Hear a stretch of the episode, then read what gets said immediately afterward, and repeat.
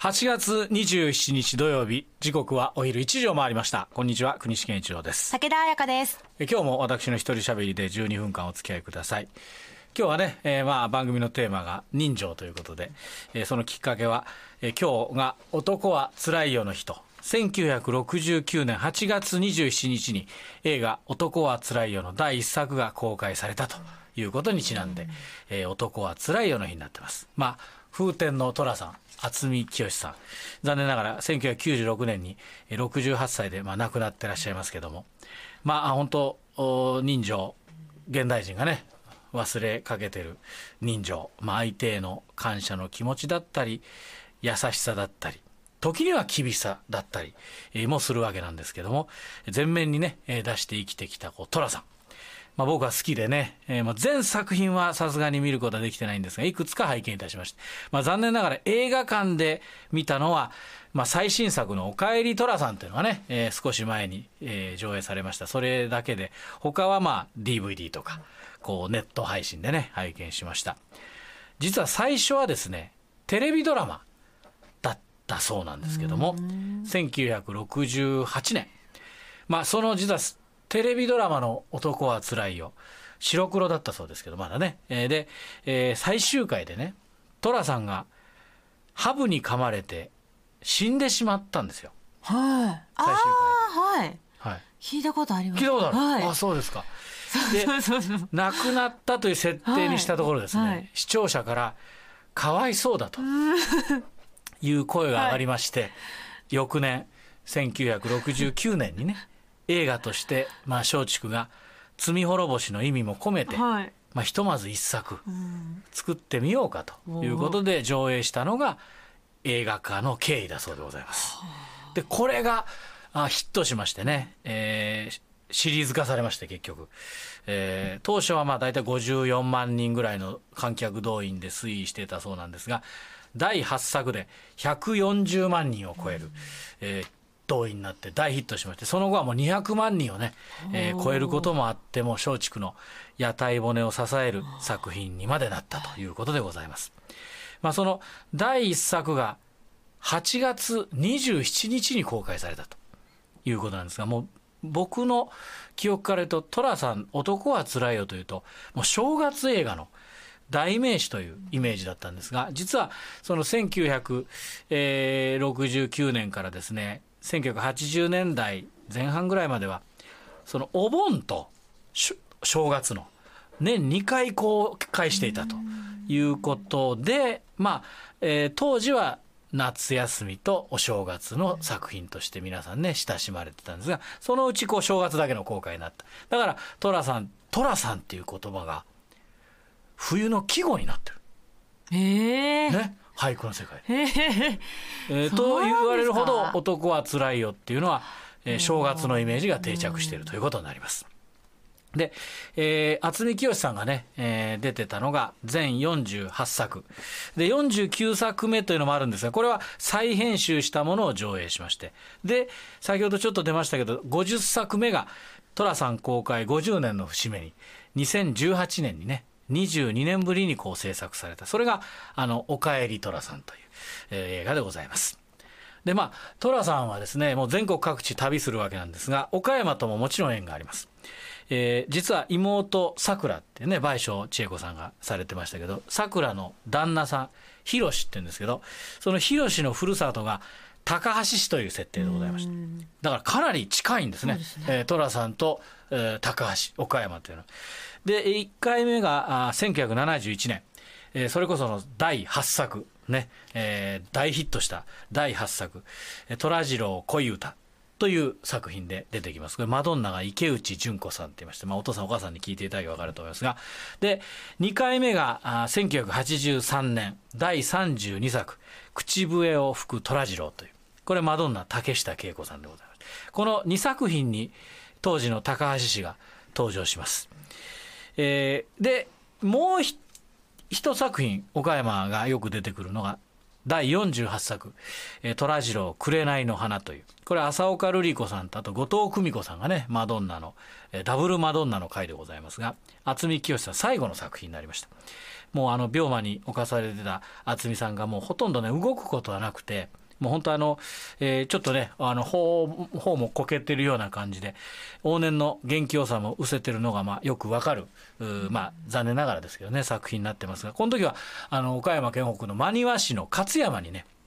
えー、行っております。えー、朝日川に架かる橋を渡って、えー、御前市というね造り酒屋がありますがあそこの酒蔵に行って、えー、試飲をしてる、えー、シーンがね、えー、映画の冒頭に出てきます。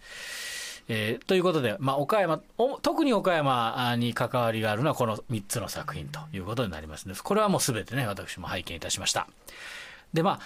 寅さんのイメージというとまあ、あなたそんな見たことはないってきっと。そうですね。そうだね。そうだね。年代的にもそうだしね。はいあのあまりわからないと思いますけど寅さんってのはやはりこう情に厚くで曲がったことが嫌いで。でおっちょこちょいな面もあるし喧嘩っ早いけどどこか憎めないという。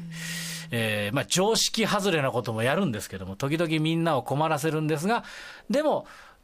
な何か憎めないという。そういうイメージでございますけども。ところが当の渥美清さんはですねかなりそういうイメージとは違ったようでございます。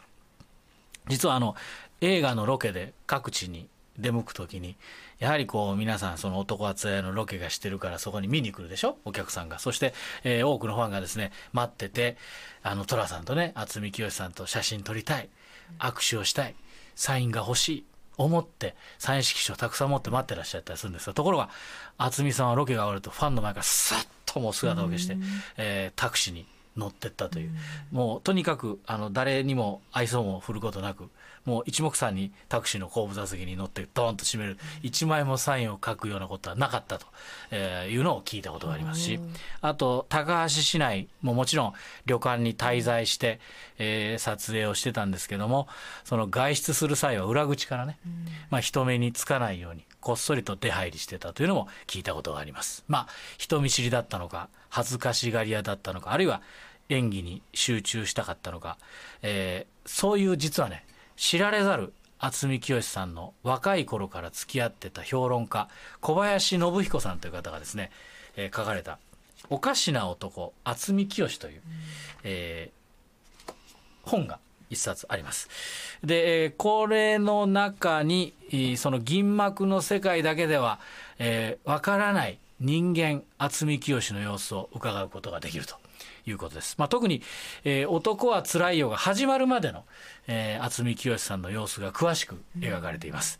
まあ、渥美さんというのはね、浅草で、えー、芸を磨いて、まあ、その後、テレビや映画に進出していく。本名、田所康夫というんですけどもそこから渥美清になってそして車虎次郎へと変遷する過程がよくわかります。あの渥美さんねプライベートではとにかく勉強家でそれから評論家でもあってで中でもやはり演劇とか映画は特によく、見ていたそうです。でまあ一匹狼としてですね生きていく上でやはり情報収集も欠かさなかったとも書かれております。で男はつらいよが始まってから特にプライベートを保ちまして寅さんのイメージをしっかり守ろうとしていたのは、まあ、先ほども述べた通りでございます。だから自分の部屋に人を呼ぶことなどなかった人なんですけど、そこの部屋に誘われてたのがこの評論家の小林信彦さんだったということです。まあ、渥美さんと小林さんのですね、やりとりを、が書かれてるのを見てると、本当に渥美さんの口調というのはまさに寅さん、えー、小林さんも大いに笑ったと、えー、書かれております。えー、で、ただね、寅さんのその渥美さんの晩年、これまでに口にしたことがなかったような言葉を発してらっしゃる。もう仕事がしんどくてたまらないんだ。ああ嫌だ嫌だっていうことをおっしゃってるんですね。まあ死期を悟った渥美さんが実は NHK がドキュメント番組を作りたい今までだったら絶対に断ってたんですけどもそれを OK して出演する経緯も書かれております。まあ、あの最後小林さんの後書きにね彼は非常に複雑な人間でさまざまな矛盾を抱え込んでいた、えー、無邪気さと計算高さと強烈な上昇志向と自信。で人間に対して幻想を持たない諦めとにもかかわらずその人生にですねある種の夢を持つこと。あと肉体への暗い不安と猜疑心。非常なまでの現実主義。極端な秘密主義と誰かに本音を熱く語りたい気持ち、ストイシズム独特の繊細さ神経質さを含めてこの本には彼のほぼ全てを書いたつもりだということでございましてね。あのですからいわゆるおい、いい加減にしろ、バカ野郎、この野郎っつって誰かとこう喧嘩したり、でも本当にあの、お金がないんだけど、ね、旅先で出会った、ね、あの、人たちに、お嬢さん、これで、ね、あの、好きなもの買いなさいって言って500円ぐらいを渡したりですね。で、あの、ひろし、ひろしの息子が、三つがちっちゃい頃、三つがそういや、鯉のぼりが欲しいな、鯉のぼりが欲しいな、っつって、本当はお父さん大きな鯉のぼり実は庭に掲げてたんだけど、あの、小さい、あの片手で触れるような鯉のぼりをプレゼントしようとしたけど、桜があまりにもかわいそうだからってあの大きな鯉のぼりを早く頼んでとかっていうああいうね雰囲気寅さんの雰囲気とは一味も二味も違う渥美さん。ね。だからこそあの国民的スターが生まれたんじゃないかなっていうふうに思うわけなんですが、まあ、もしよかったらね、えーファンだけじゃなくて、えー、国民的スターの知られざる姿ね、絶え間の努力、えー、読んでいただきたい一冊、今日は、おかしな男、渥美清という本から、まあ、渥美さんのね、ちょっとした一面を紹介させていただきました。ありがとうございました。